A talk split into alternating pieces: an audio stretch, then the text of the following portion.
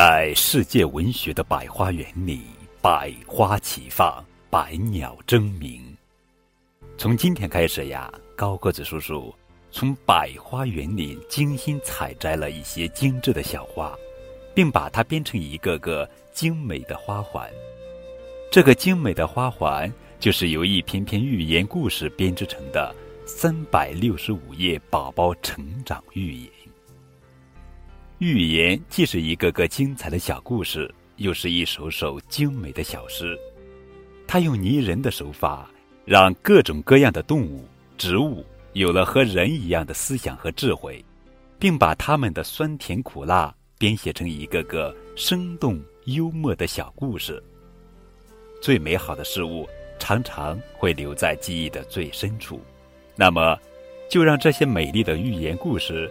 永远留在我们小朋友们的心底，成为伴随我们成长的良师益友。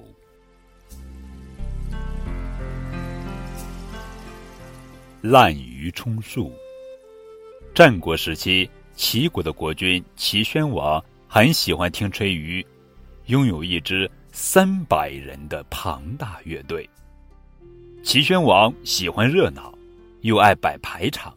总想在人前显示自己做国君的威严，所以每次听吹竽的时候，总是叫这三百人一起合奏给他听。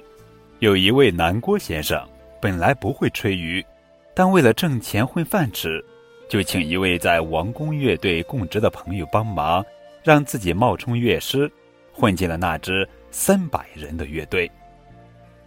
每次演奏时，他总是模仿别人的样子，双手捧着鱼，掩住下半张脸，做出摇头晃脑的样子，好像真的在吹奏，其实根本没有发出声响。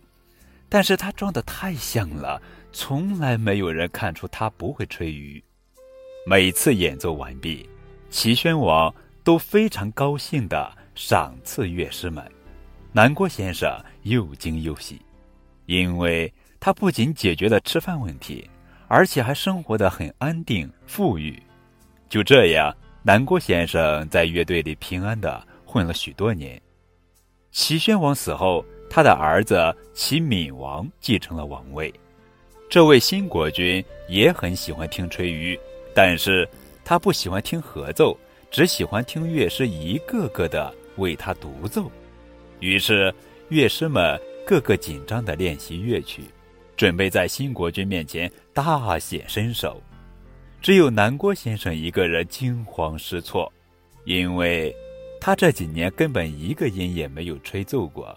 这次再也不能装下去了，只好悄悄地溜走了。